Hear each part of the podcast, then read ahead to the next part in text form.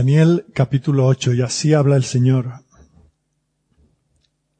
En el año tercero del reinado del rey Belsasar, me apareció una visión a mí, Daniel, después de aquella que me había aparecido antes. Vi en visión, y cuando la vi yo estaba en Susa, que es la capital del reino en la provincia de Elam. Vi pues una visión estando junto al río Ulai. Alcé los ojos y miré, y aquí un carnero que estaba delante del río, y tenía dos cuernos, y aunque los cuernos eran altos, uno era más alto que el otro, y el más alto creció después. Vi que el carnero hería con los cuernos al poniente, al norte y al sur, y que ninguna bestia podía parar delante de él, ni había quien escapase de su poder, y hacía conforme a su voluntad y se engrandecía. Mientras yo consideraba esto, he aquí un macho cabrío venía del lado del poniente sobre la faz de toda la tierra, sin tocar la tierra. Y aquel macho cabrío tenía un cuerno notable entre sus ojos. Y vino hasta el carnero de dos cuernos, que yo había visto en la ribera del río, y corrió contra él con la furia de su fuerza. Y lo vi que llegó junto al carnero, y se levantó contra él y lo hirió, y le quebró sus dos cuernos. Y el carnero no tenía fuerzas para pararse delante de él. Lo derribó por tanto en tierra y lo pisoteó, y no hubo quien librase al carnero de su poder. Y el macho cabrío se engrandeció sobremanera. Pero estando en su mayor fuerza, aquel gran cuerno fue quebrado, y en su lugar salieron otros cuatro cuernos notables hacia los cuatro vientos del cielo y de uno de ellos salió un cuerno pequeño, que creció mucho al sur y al oriente y hacia la tierra gloriosa. Y se engrandeció hasta el ejército del cielo, y parte del ejército y de las estrellas echó por tierra, y las pisoteó. Aún se engrandeció contra el príncipe de los ejércitos, y por él fue quitado el continuo sacrificio, y el lugar de su santuario fue echado por tierra. Y a causa de la prevaricación le fue entregado el ejército junto con el continuo sacrificio. Y echó por tierra la verdad e hizo cuanto quiso y prosperó. Entonces oí a un santo que hablaba, y otro de los santos preguntó a aquel que hablaba, ¿Hasta cuándo durará la visión del continuo sacrificio y la prevaricación asoladora entregando el santuario y el ejército para ser pisoteados? Y él dijo, hasta dos mil trescientas tardes y mañanas. Luego el santuario será purificado. Y aconteció que mientras yo, Daniel, consideraba la visión y procuraba comprenderla, he aquí se puso delante de mí uno con apariencia de hombre. Y oí una voz de hombre entre las riberas del Ulay que gritó y dijo, Gabriel, enseña a éste la visión. Vino luego cerca de donde yo estaba y con su venida me asombré, y me postré sobre mi rostro. Pero él me dijo, entiende, hijo de hombre, porque la visión es para el tiempo del fin. Mientras él hablaba conmigo, caí dormido en tierra sobre mi rostro, y él me tocó y me hizo estar en pie. Y dijo, He aquí, yo te enseñaré lo que ha de venir al fin de la ira, porque eso es para el tiempo del fin. En cuanto al carnero que viste, que tenía dos cuernos, estos son los reyes de Media y de Persia. El macho cabrío es el rey de Grecia, y el cuerno grande que tenía entre sus ojos es el rey primero. Y en cuanto al cuerno que fue quebrado y sucedieron cuatro en su lugar, significa que cuatro reinos se levantarán de esa nación, aunque no con la fuerza de él.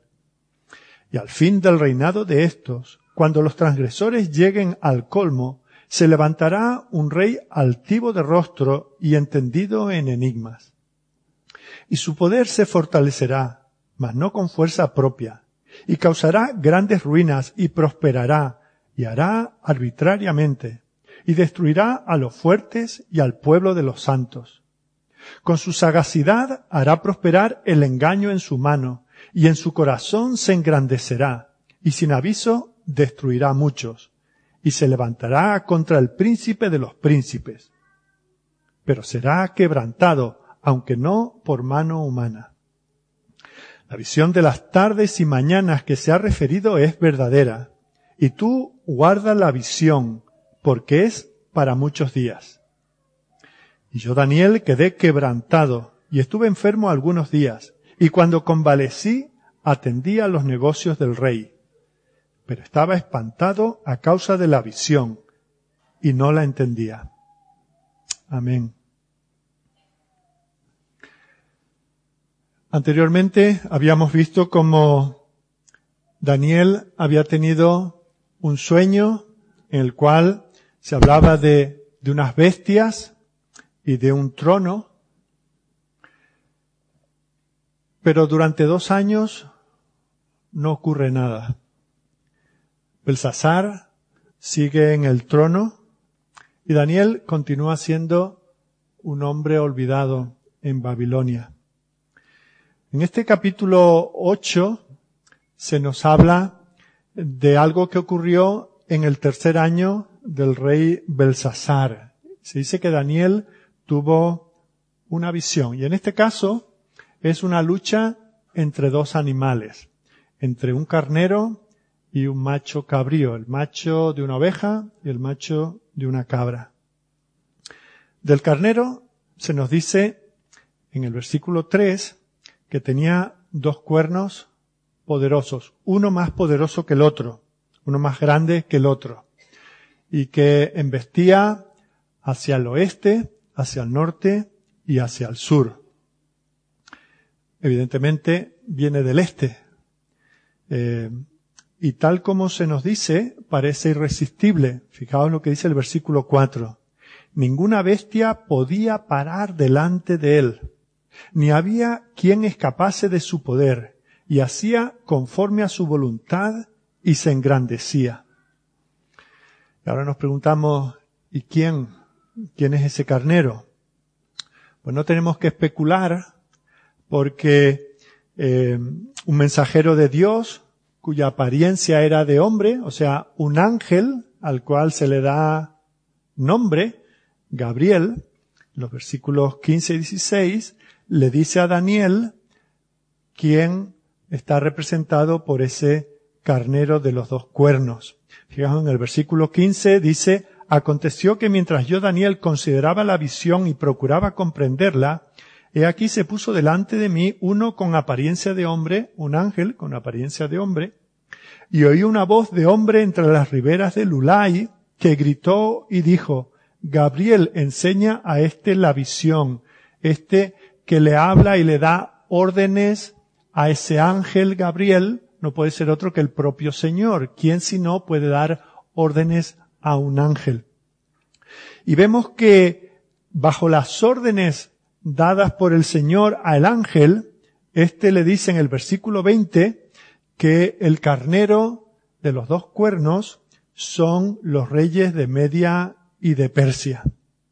Así que la primera figura que hemos visto es un carnero con dos cuernos, representan a los reyes de Media y de Persia, y que vienen con un ímpetu tan grande que no hay nadie que los pueda detener. Luego Daniel continúa en esa visión y lo que ve ahora es otro animal, en este caso un macho cabrío. Y este viene desde el oeste, marchando tan rápido que dice que va por encima de la ribera del río. Y se produce algo que parece extraño. Dice que el macho cabrío golpea al carnero, ese carnero que era inamovible, pues ahora viene alguien y lo golpea, lo golpea tan fuerte, ¿verdad? Ese que no había ninguna bestia que pudiera mantenerse delante de él, ahora cae por el empuje de este macho cabrío y lo destruye con la furia de su fuerza, según dice el versículo 6, le rompe los cuernos, el poder se lo rompe, según dice el versículo 7 como digo, en el versículo 4 se nos dice que ninguna bestia podía mantenerse pie delante de él, pero vemos que llega otro más fuerte que acaba quebrantándolo. A Daniel también se le informa a quién representa este macho cabrío. Si vamos al versículo 21, se nos dice que el macho cabrío es el rey de Grecia. También se dice en el 21 que el cuerno grande que tenía entre sus ojos es el rey primero, el primero de estos reyes poderosos, que nosotros que miramos la historia desde esta parte cuando ya ha ocurrido, sabemos que ese fue Alejandro el Grande o Alejandro Magno, que fue un gran conquistador para cuando tenía 30 años ya había conquistado todo lo conquistable y de hecho entró en una especie de depresión porque ya no tenía nada, ningún terreno, nada que conquistar y murió lamentando que se le habían acabado las conquistas. No solamente conquistaba, sino manifestaba poder. Dice el versículo 8 que el macho cabrío se engrandeció sobremanera, pero estando en su mayor fuerza, aquel gran cuerno fue quebrado. Este poder, este imperio eh, fortalecido por Alejandro Magno, vemos cómo se rompió. Se rompió en cuatro reinos más pequeños que fueron Macedonia, Tracia, Siria y Egipto. Y eso es lo que dice eh, en el versículo 8. Se cumplió la profecía del versículo 8 cuando dice que en su lugar salieron otros cuatro cuernos notables hacia los cuatro vientos del cielo. Bien, vemos estos dos animales, vemos lo que representan y ahora mirándolos un poquito como más de lejos, ¿qué es lo que estamos viendo aquí? Pues lo mismo que habíamos visto en el capítulo anterior. Una vez más vemos aquí la historia de la humanidad, la lucha de los hombres eh, por el poder, el choque de cuernos unos contra otros, una nación grande y poderosa venciendo a otra y luego llega a otra más fuerte que ella y también la vence. Y aquellos poderes que por un momento parecían inexpugnables, que nunca iban a caer, luego los vemos destrozados y casi se pierden de la memoria. Pero lo que vemos aquí es que en medio de todo eso, esas luchas de poder de unas naciones o de unos individuos unos contra otros, de entidades, ya sean eh, partidos políticos, entidades financieras, etcétera, vemos como las luchas son tan grandes que al final lo que queda sobre los campos de batalla es humo, son cadáveres, es sangre y es muerte. Fijaos que el precio que tiene la victoria es muy costoso. Supongo que a los que os gusta el deporte habéis oído esa expresión que se dice eh, una victoria pírrica. Lo usan mal los periodistas porque cuando después de un partido muy luchado ganan por un a 0 dice victoria pírrica, como que ganaron a última hora y por un gol. No. La idea de este Pirro fue un general que en una de sus batallas perdió medio ejército. De tal manera que alguien le vino a preguntar y él dijo, bueno, es que si ganamos otra batalla como esta me vuelvo solo a casa, ¿no? O sea, eh, que, que aún muchas veces se obtiene victoria, pero a un precio tan alto. Fijaos lo que pasa a veces en los hogares, ¿verdad? El esposo y la esposa tienen una gran pelea, de tal manera que uno al final lleva la razón, pero a costa del matrimonio que se acaba de cargar, ¿verdad? Eso ocurre desde el hogar a los grandes imperios. Así que aquí vemos nosotros esas luchas que hay entre los hombres.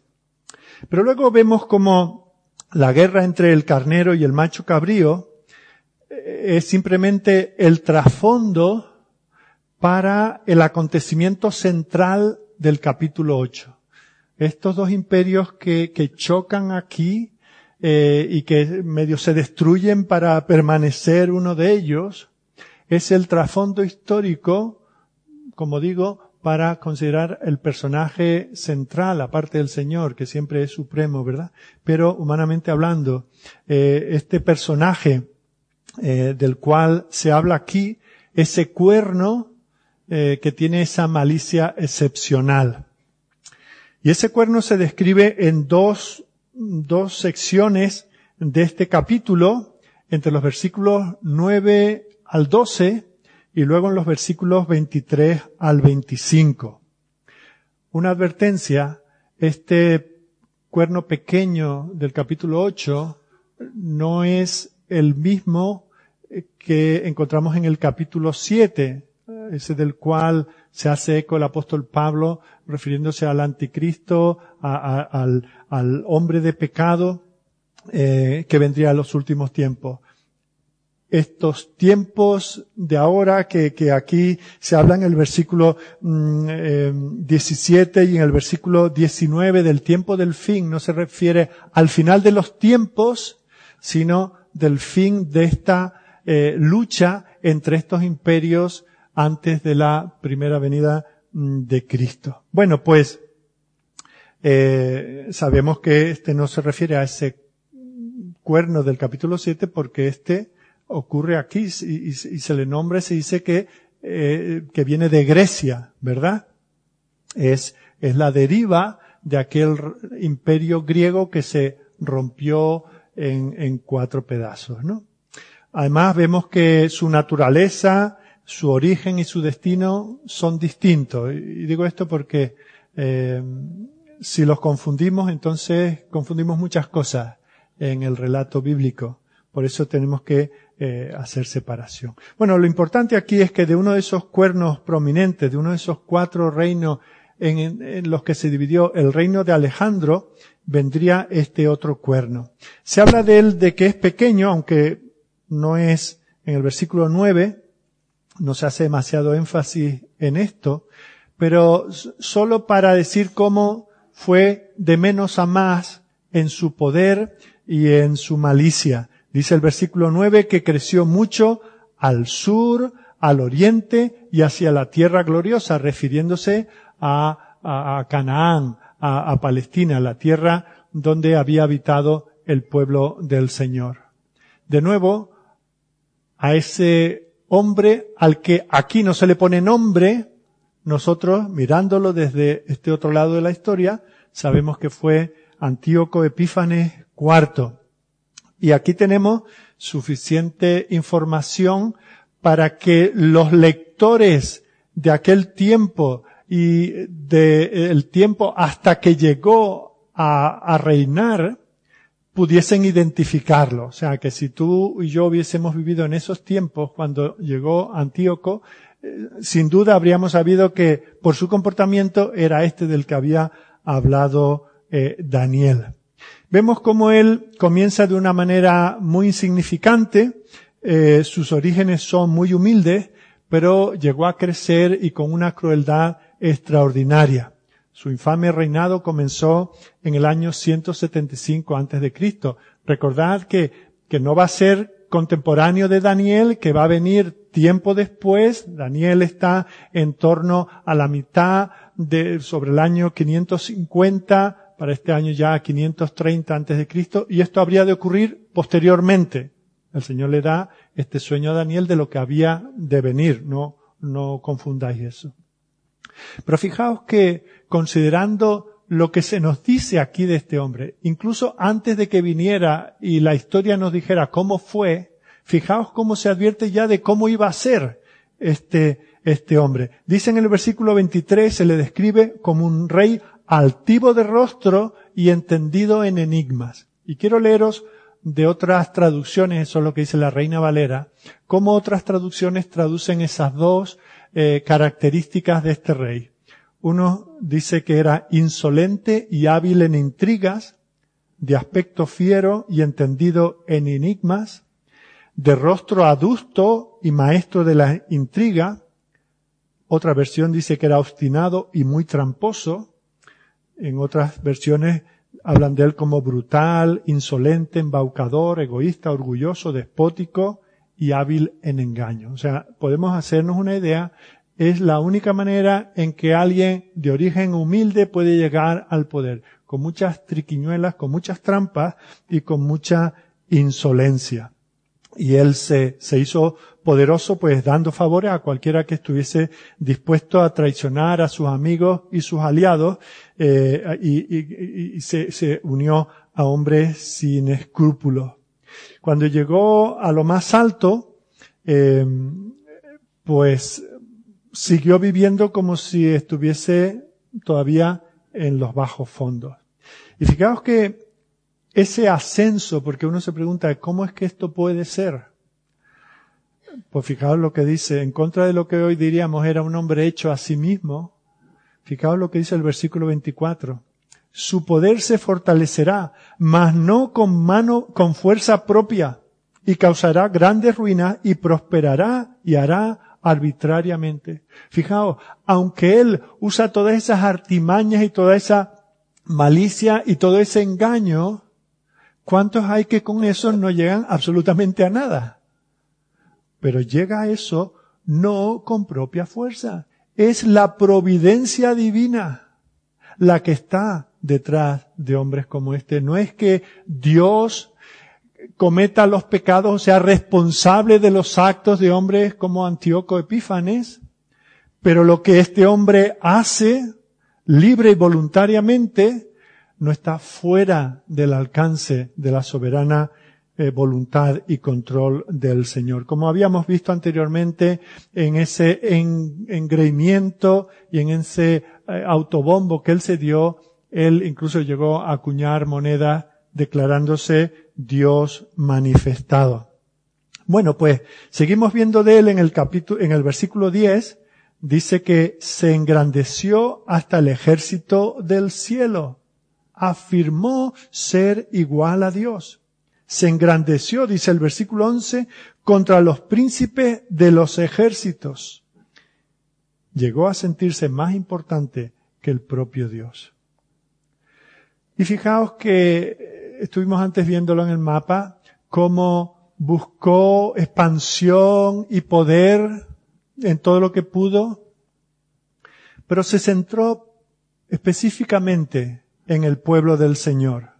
Fijaos que en el versículo 9 dice que centró su atención en la tierra gloriosa. En el versículo 24 habla de él como que también se centró en los fuertes y en el pueblo de los santos la tomó con ellos, como diríamos en nuestros días. Hasta el punto en que en el año 169 antes de Cristo entró por primera vez en el templo de Jerusalén, entró en el lugar santísimo, en lo más sagrado, y de allí se llevó los utensilios de oro y de plata. Se propuso helenizar Palestina, o sea, eh, inocular la cultura griega a los que habitaban allí desmanteló la adoración de Jehová. Recordad que cuando Daniel tiene esta visión, Jerusalén está destruida, el templo también. Pero entre Daniel y Antíoco, el pueblo volvió a Jerusalén y se restableció el templo y se restablecieron los sacrificios. Bueno, pues ahora llega este, destruye el templo, lo profana, eh, hace sacrificios aún con, cerdos en el propio altar del Señor, erigió justamente el 25 de diciembre del año 167, ofreció sacrificio eh, a, a, dioses de los griegos en aquel altar y vemos cómo eso es lo que dio lugar a una revuelta de los judíos que estaban allí, que dijeron hasta aquí no más. Y entonces se inició esa revuelta que conocemos en ese libro apócrifo, pero importante para entender esta historia, el libro de los macabeos. Allí se nos dice cómo unos cuantos judíos lucharon y dijeron, de aquí no pasas. Bueno, vemos que la visión de Daniel describe eh, es, todo esto que habría de hacer Antíoco Epífanes, eh, lo describe de esta manera, versículo 11 aún se engrandeció contra el príncipe de los ejércitos, y por él fue quitado el continuo sacrificio, y el lugar de su santuario fue echado por tierra. ¿Lo veis? El, sacrificio continuo, el altar fue derribado, el lugar de su santuario fue echado por tierra, dice, y a causa de la prevaricación, todo esto a consecuencia del pecado del pueblo de Dios, por eso él no tiene fuerza propia, él esto no lo hace porque es más fuerte y más listo que Dios y abusa de su pueblo. Dios lo permite porque quiere disciplinar a su pueblo. Dice, por causa eh, de la prevaricación le fue entregado el ejército junto con el continuo sacrificio y echó por tierra la verdad e hizo cuanto quiso y prosperó. Prohibió la circuncisión, e hizo, mandó destruir todas las copias de, de la palabra de Dios que se pudieran encontrar, y eso es lo que se escribe aquí como echar por tierra la verdad, etc. Así que esa es la desolación que trajo este hombre. Dejó desolado no solamente el templo y, y todos los utensilios del templo, sino también los corazones del pueblo del Señor, viendo cómo su templo, su adoración habían sido destruidos. Todo esto ocurrió entre los años 171 y 165 antes de Cristo. Aquí en el versículo 14 se les anuncia al pueblo del Señor a través de esta visión de a Daniel cuánto duraría este eh, acoso a el pueblo del Señor y a la ciudad de Jerusalén. Dice que serían 2300 eh, largas tardes y mañana, el equivalente a casi siete años. Y después de eso, el santuario fue eh, restaurado. Daniel ya había visto en el sueño anterior que nosotros tenemos relatado en el capítulo 7 la sombra de esta figura eh, que habría de venir al final de los tiempos, ese sí sería el anticristo que vendría al final de los tiempos, pero de alguna manera el Señor le permite mm, ver cómo sería esa figura en el futuro al hacer referencia a este más cercano que vendría destruyendo al pueblo de Dios, tratando de destruir la palabra de Dios, destruir la adoración en ese intento desesperado de Satanás, porque los planes de Dios fuesen frustrados. Fijaos cómo lo dice, que eh, se, llegaría a creer Dios, le echaría un pulso a Dios, se creería más grande que Dios. De esto es de lo que el apóstol Pablo de alguna manera habla cuando dice allí en segunda de Tesalonicenses 2.4, eh, hablando de ese hombre de pecado, dice, el cual se opone y se levanta contra todo lo que se llama Dios o es objeto de culto, tanto que se sienta en el templo de Dios como Dios, haciéndose pasar por Dios. Ese que está reflejado en el capítulo 7 que ha de venir en el futuro, tiene como una anticipación en este Antíoco que estuvo en el año, alrededor del año 170 antes de Cristo, desolando Jerusalén. Así que en este capítulo se le está mostrando a Daniel que ese cuerno pequeño se hace poderoso hasta alcanzar las huestes de los cielos. Esta es la figura más abominable, más ominosa eh, que se puede considerar y era aquel rey griego. Y ese espíritu que estaba en Antíoco, que puede hacer todo eso no en su propia fuerza, sino porque la providencia se lo permite, como dice en el versículo 24, no por fuerza propia, no por su propio poder. Ese mismo espíritu estará en el hombre de pecado del cual habla el apóstol Pablo. Fijaos, un comentarista, Ronald Wallace, eh, hablando de la crueldad del ensañamiento con que este hombre trató al pueblo de Dios, escribe lo siguiente. Dice, cuando este gobernante terrenal hizo al pueblo de Dios el objeto de su maldad y de su astucia en el siglo II antes de Cristo, estaban sufriendo bajo un odio más intenso, engañoso y resuelto que lo que es habitual en un pueblo esclavizado. De hecho, estaban sufriendo como el objetivo inmediato de los poderes del mal que odian la obra de Dios y están buscando destruir para siempre a cualquiera que confiese su nombre. Estaban siendo atacados por un anticristo típico, incluso antes de que Cristo viniera en carne. De ahí que Daniel podía dar una importancia única a esta pequeña figura, Antíoco Epífanes, que surgió de una manera tan dramática de la dinastía griega, cuya carrera tuvo un efecto tan nefasto en la vida del pueblo de Dios que pudo dominar a sus gobernantes, oficiales, profanar su santuario e incluso impedir la continuación de los sacrificios. Ese hombre era una señal y un símbolo de lo que habría de venir al final de los tiempos. Así que comienza el capítulo con esa visión de esos dos animales luchando, esos dos imperios, Como el vencedor luego se autodestruye, se divide en cuatro partes y como de una de estas sale un hombre tan nefasto como Antíoco Epífanes. Así que ese es el meollo de la visión descrita en el capítulo 8, esa figura que luego se ha de mencionar más adelante en el libro. Hasta aquí lo que sucedió, hasta aquí lo que significa, y ahora quiero que tratemos de aplicar esto a nosotros, cristianos del siglo XXI. ¿Qué aplicaciones, qué usos tiene este capítulo para nosotros? Pues vamos a ver cinco aplicaciones. Lo primero que vemos en el versículo 26 es que todo esto se nos dice allí que es verdadero. La visión de las tardes y mañanas que se ha referido es verdadera. Fijaos que esto no es una fantasía. Daniel no había bebido un poco de más o había tenido una de estas noches de verano que no duermes, cuando ya por fin duermes, te vienen esas cosas a la cabeza. No, no. El macho cabrío destruyó al carnero. El propio macho cabrío luego desapareció, pereció. Su cuerno, el símbolo de su poder, fue quebrado.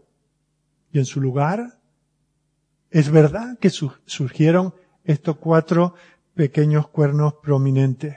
De uno de ellos, es verdad que salió Antíoco Epífanes. Todo esto ocurrió. Todo esto es verdadero. El Señor Jesucristo, orando al Padre, dice, tu palabra es verdad. Y esa es la razón por la cual cada domingo en este lugar vienen 80 o 100 personas, a veces a pasar frío, a veces a pasar calor. Porque creemos que la palabra de Dios es verdad. Toda ella.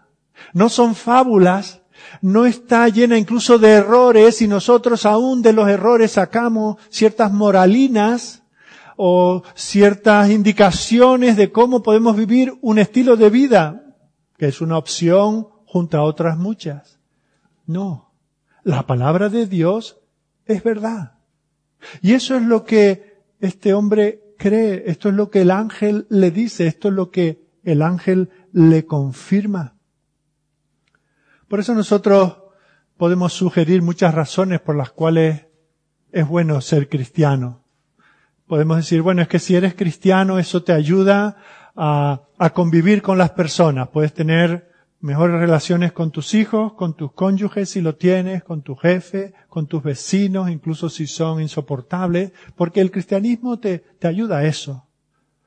O podemos decir, mira, es bueno hacerte cristiano porque en la hora de la muerte, pues bueno, no te vas a ir a lo desconocido, sin esperanza y todo lleno de angustia, así que te vas labrando una conciencia de vida eterna y por eso vale la pena hacerte cristiano.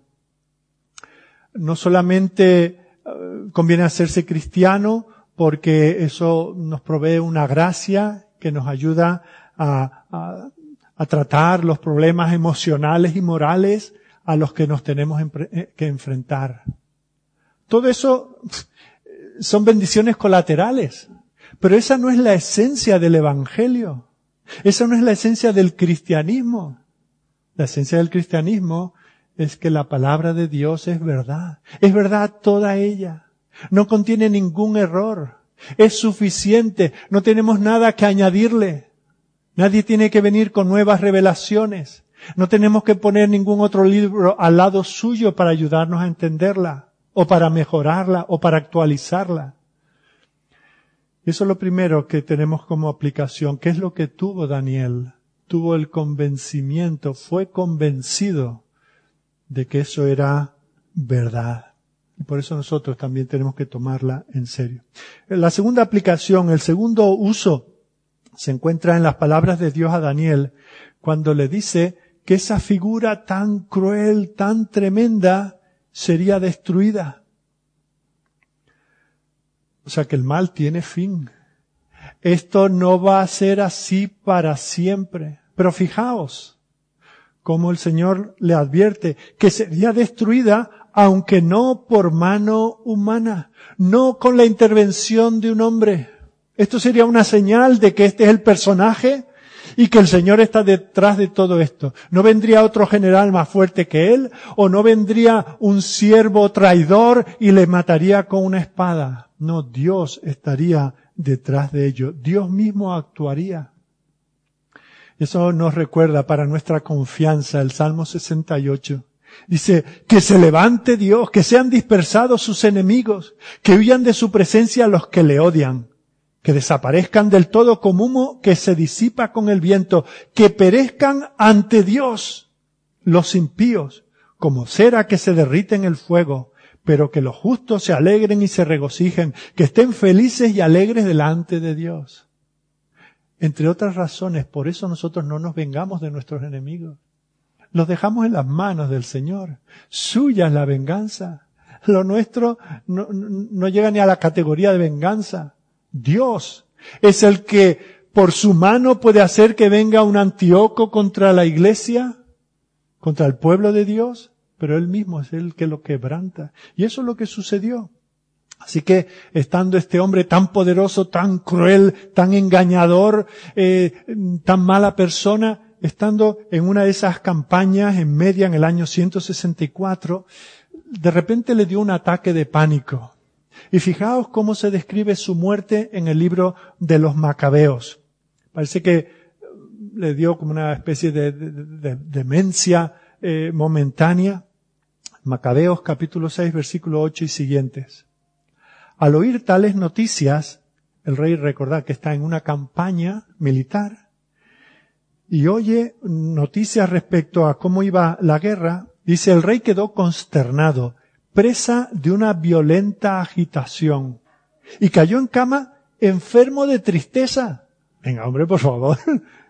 Tú que eres tan machito, tú que eres tan conquistador, que tú que de huella al primero que se te pone por delante, y ahora, como un niño pequeño, llorando, enfermo de tristeza. ¿Por qué? Porque las cosas no le habían salido como él deseaba. Así pasó muchos días, no fue cosa del momento, pasó muchos días, sin poder librarse de su melancolía, hasta que sintió que se iba a morir. Entonces hizo venir a todos sus amigos y les dijo, no puedo conciliar el sueño y me siento de fallecer. Yo me pregunto, ¿cómo he llegado al estado de aflicción y de amargura en que ahora me encuentro? Ahora fijaos lo que dice de sí mismo. Yo que era generoso y amado mientras ejercía el poder. Pero ahora caigo en la cuenta de los males que causé en Jerusalén cuando robé los objetos de plata y oro. Fijaos cómo aquí eh, eh, eh, le pasa algo parecido a Judas, ¿verdad? Aquí hay un remordimiento que no es arrepentimiento para vida. Dice, ¿no será todo esto que me aflige? El que me ensañé con los habitantes de Jerusalén reconozco, dice, que por eso me suceden todos estos males y muero de pesadumbre en tierra extranjera. Luego llamó a Filipo, uno de sus amigos, y lo puso al frente de todo su reino. Le entregó su diadema, su manto y su anillo, encargándole que dirigiera a su hijo Antíoco y lo educara para que fuera rey.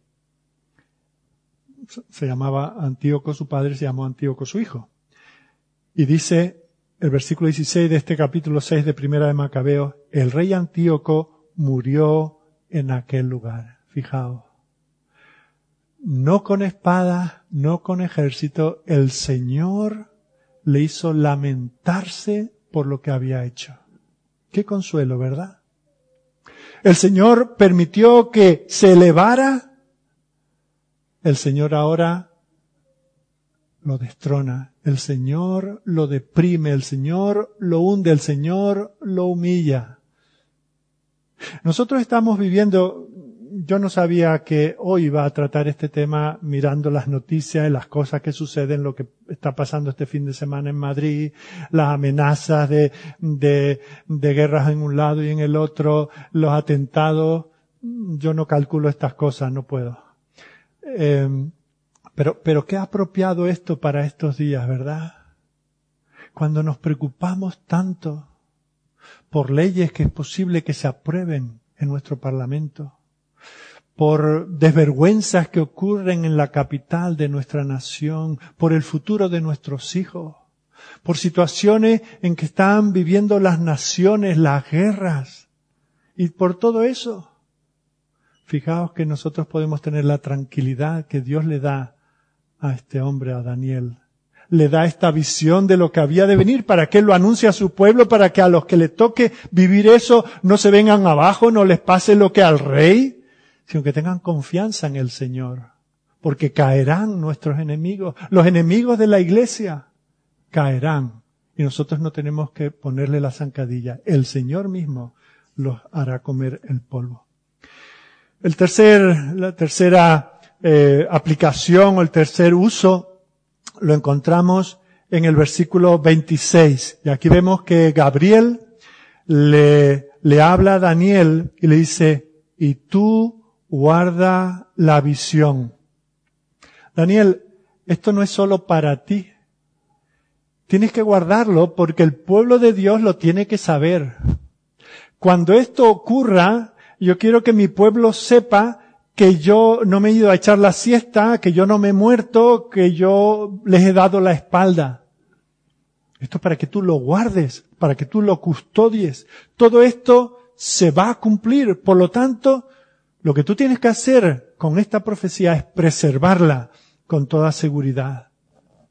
El Señor sabía que unos años más adelante, unos siglos más adelante, el pueblo del Señor necesitaba la ley, necesitaba los salmos y proverbios que ya estaban escritos, pero también necesitaban saber que el Señor estaba con ellos, que el Señor aún en el juicio tiene misericordia y aún en el juicio nos da esperanza. Guárdala, Daniel. Todos nosotros tenemos documentos que guardamos de manera especial, ¿verdad? Los diplomas, si hemos hecho algún estudio, los certificados, eh, eh, las escrituras de propiedad, algún poder notarial, ¿verdad? Estas cosas las guardamos en un sitio, si podemos, en una caja fuerte, un sitio donde no se queme, donde no lo roben, ¿verdad? Porque no son papeles basura. Les damos importancia y lo guardamos de una manera especial. Lo guardamos bajo llave. Ahora, nosotros tenemos un documento que vale más que nuestras escrituras y que nuestros títulos universitarios. Y es la palabra de Dios. La profecía de Daniel y los otros 65 libros que la acompañan. Y estamos llamados a guardarla. ¿Cómo la guardamos? Primero, atesorándola en nuestro corazón, atesorándola en nuestras mentes, respetándola, reconociendo que no es igual que cualquier otra literatura, que no es igual que cualquier otro documento por importante que éste sea. Tenemos que esconderla en nuestros corazones. Tenemos que custodiarla en nuestras congregaciones. La iglesia es columna y baluarte de la verdad. La iglesia no puede tratar la palabra como, bueno, hoy toca que predicamos la palabra, el domingo que viene tenemos otra actividad, incluso más interesante. Y si alguien tiene alguna idea, que nos la dé a los ancianos y a ver si lo implementamos para dentro de tres domingos. No, la iglesia tiene este mandato de custodiar la palabra, tratarla como palabra con autoridad, como palabra de Dios. Y ahora que estamos hablando de reforma, ¿Qué es lo que sucedió en la Reforma? Que la Biblia, que estuvo escondida por tanto tiempo, comenzó a tener el lugar que le correspondía. Ese principio de sola escritura no era solamente un eslogan muy bonito para que nosotros ahora 500 años después lo, grabemos en una camiseta y lo luzcamos en, nuestros, en nuestras reuniones. No, no, somos los custodios, ni más ni menos que de la palabra de Dios. ¿La estamos guardando? o la tenemos junto con los libros de autoayuda y la presentamos al pueblo de Dios juntamente con nuestros libros de psicología. O la custodiamos en la iglesia junto con el guion de una obrita de teatro. O, la descalificamos porque tenemos al lado un libro de la alta crítica que dice que bueno, que lo de Génesis Andy y David Rivera son los únicos que se lo creen, porque esto ya está superado, que son mitos y del mito extraemos ciertas verdades. ¿Estamos nosotros guardando la palabra como Dios le dice a Daniel que la guarde? ¿O la tenemos junto con esos libros de meditación de la nueva era? ¿No habremos perdido nosotros la visión de las visiones del Señor? A Daniel se le dice, guarda la visión. Y nosotros no podemos hacer otra cosa. En cuarto lugar, la cuarta aplicación, el cuarto uso de todo esto, lo vemos en la reacción de Daniel. Versículo 27. Dice, yo Daniel quedé quebrantado y estuve enfermo algunos días. Me quedé sin fuerza, me quedé agotado.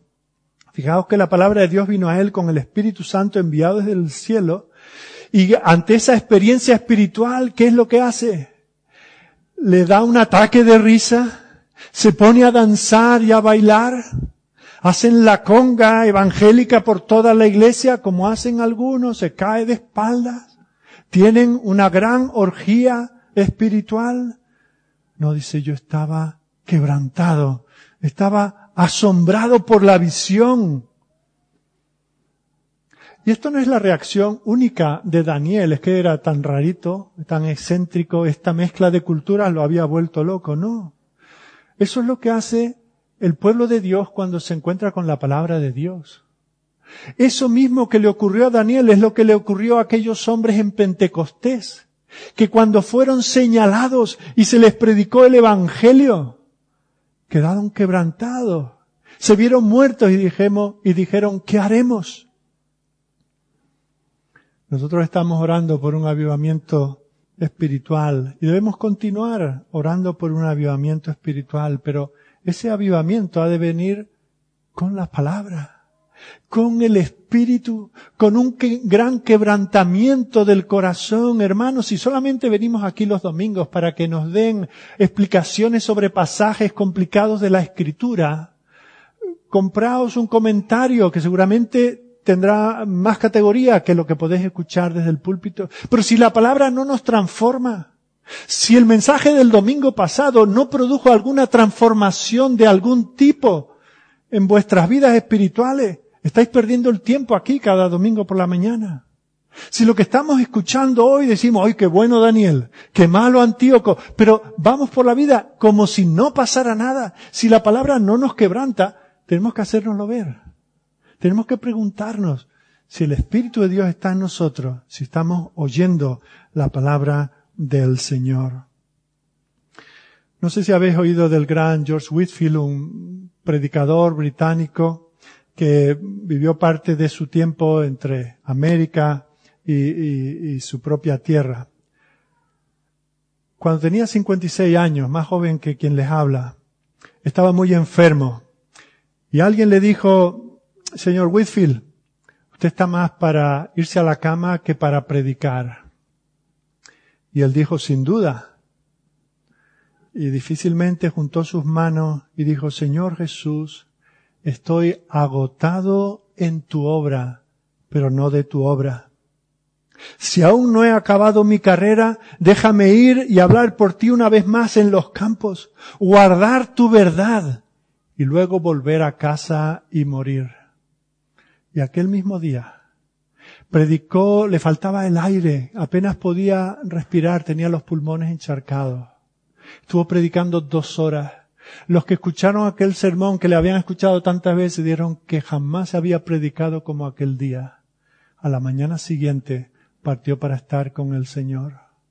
No quería conocer otra cosa. No le interesaba su salud, su vida, su descanso, su bienestar, sino era la pasión por guardar la palabra y por darla a conocer. Este hombre estaba tan quebrantado, no solo en su salud, sino quebrantado delante del Señor que él no concebía vivir un segundo en su vida si no era para la gloria del Señor. ¿Qué estamos haciendo nosotros con la palabra? El último, la última aplicación, el último uso de este pasaje para nosotros en el siglo XXI de aquello que ocurrió hace 2500 años está en lo que hizo Daniel. Dice en el versículo 27, aquí quedó quebrantado, pero no estuvo así para siempre, dice que se recuperó. Y cuando se recuperó dijo, atendí los negocios del rey. Él tenía un llamamiento que cumplir. Dios le había puesto en la corte de aquel rey que lo ninguneaba, que ni se preocupaba que él existía y que él era el gran Daniel, el gran hombre de Dios, pero él sabía que él tenía una función, él tenía un trabajo y que al día siguiente él tenía que ir a trabajar y eso es lo que él hizo. Esto es muy importante para cada uno de nosotros. Porque nosotros venimos aquí a la casa del Señor a adorar a Dios, a escuchar su voz que nos habla a través de su palabra, a ser quebrantados, a atesorar esa palabra, pero también tenemos unas vidas que vivir. Y mañana lunes tendremos que ir a nuestros negocios, a nuestros trabajos, a nuestros lugares de estudio, donde quiera que, vivamos. Y allí tenemos que hacer aquello para lo cual el Señor nos ha llamado. No para estar ociosos y en un éxtasis salir de nosotros mismos como le pasaba a algunos en Tesalónica. No, el que no quiere trabajar que tampoco coma. Estas verdades nos fortalecen para salir ahí fuera. Y a lo mejor salir ahí fuera quiere salir, quiere decir salir a encontrarnos con tipos como este Antíoco, Puede que tengamos un vecino que sea así. Puede que tengamos un cónyuge que sea así. Puede que tengamos un jefe que sea así en lo personal para nosotros. Pero nuestro deber es cumplir con aquello para lo cual el Señor nos tiene aquí en la tierra. Muchas veces nos sentimos sobrecogidos con la palabra del Señor, pero nos quedamos quietos. Así la palabra del Señor no hará nada tenemos que vivir esa palabra y vivirla en el contexto donde cada uno de nosotros estamos. Porque tu contexto no es el mío. Yo no estoy en tu hogar, yo no estoy en tu oficina, yo no estoy en la ferretería donde trabajas. Pero allí estás tú. Allí te tiene el Señor. No eres grande, no se encienden focos cuando tú apareces, pero allí se te espera para ser un testigo, para atesorar estas verdades, para saber que se avecinan tiempos difíciles para saber que la iglesia siempre está, si no bajo Babilonia, bajo Persia o Media, y si no bajo Grecia, y si no bajo Roma. Siempre la iglesia va a estar en estas condiciones, a punto de la extinción. Pero el Señor nos consuela con esta palabra y nos dice ahora, ve adelante y sigue sirviéndome. Fijaos que en ese sentido Pablo le escribe a esclavos. Esclavos que no todos eran esclavos de cristianos, la mayor parte eran cristianos, esclavos de no cristianos. ¿Y qué les dice allí en la carta a los colosenses? Siervos, obedeced en todo a vuestros amos terrenales, no sirviendo al ojo como los que quieren agradar a los hombres, sino con corazón sincero, temiendo a Dios. Y todo lo que hagáis, hacedlo de corazón como para el Señor y no para los hombres. Quiera el Señor que su palabra arda en nosotros, que nos quebrante, que sea el motivo de nuestra conversación cuando acabe este culto y el resto del día, que volvamos a este capítulo a ver si por fin entendemos algo de lo que significa. Pero que mañana salgamos a vivir la vida que el Señor nos da, los días, meses o años que el Señor nos tenga aquí, viviendo para su servicio, viviendo para su gloria. Oremos. Amado Señor nuestro Dios, qué terrible la imagen que tú nos presentas en este capítulo. Cómo, Señor, el pecado de tu pueblo hace que tu ira descienda sobre él y tú uses a hombres impíos, como fueron los emperadores y los soldados y los ciudadanos de estos imperios que una y otra vez cargaron contra tu nación. Pero Señor, tan alta es tu santidad, que tú prefieres ver tu santo templo profanado por unos impíos a tener a aquellos que se llaman hijos tuyos haciendo una adoración hipócrita, una adoración vacía, una adoración no sentida. Señor, es por eso que una y otra vez a lo largo de la historia se producen estos ciclos por los cuales tú, Señor, juzgas a tu pueblo. Ya pasó en el tiempo de los jueces, lo vemos una y otra vez por toda la escritura y lo vemos en la historia en los últimos veinte siglos. Señor, te pedimos que tú obres en nosotros. No queremos, Señor, ser llevados al exilio, no queremos ser desposeídos de las bendiciones espirituales que ahora disfrutamos pero tampoco queremos acomodarnos en ella. No queremos, Señor, estar aquí haciendo bulto, no queremos, Señor, tener una membresía de iglesia vacía y sin sentido. No queremos ni siquiera, Señor, llenarnos del conocimiento de ti sin practicar aquello de lo cual tenemos ese conocimiento. Señor, obra en nosotros, quebrántanos y levántanos, que atoseremos tu palabra, que ella sea todo el día nuestra meditación, que sea dulce a nuestro paladar y Señor que sea transformadora.